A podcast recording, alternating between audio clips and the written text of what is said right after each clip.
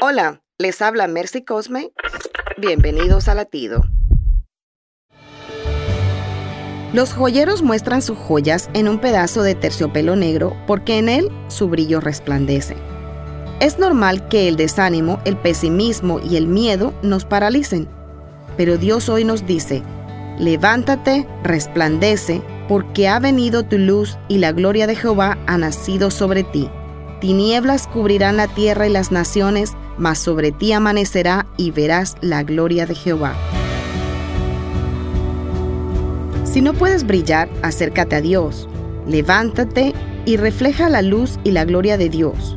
Sonríe, alienta, ama. Recuerda que mientras más oscura es la noche en el mar, más brillan los faros. ¿Y tú te sientes listo para brillar con el amor de Dios? Latido les llega a través del ejército de salvación.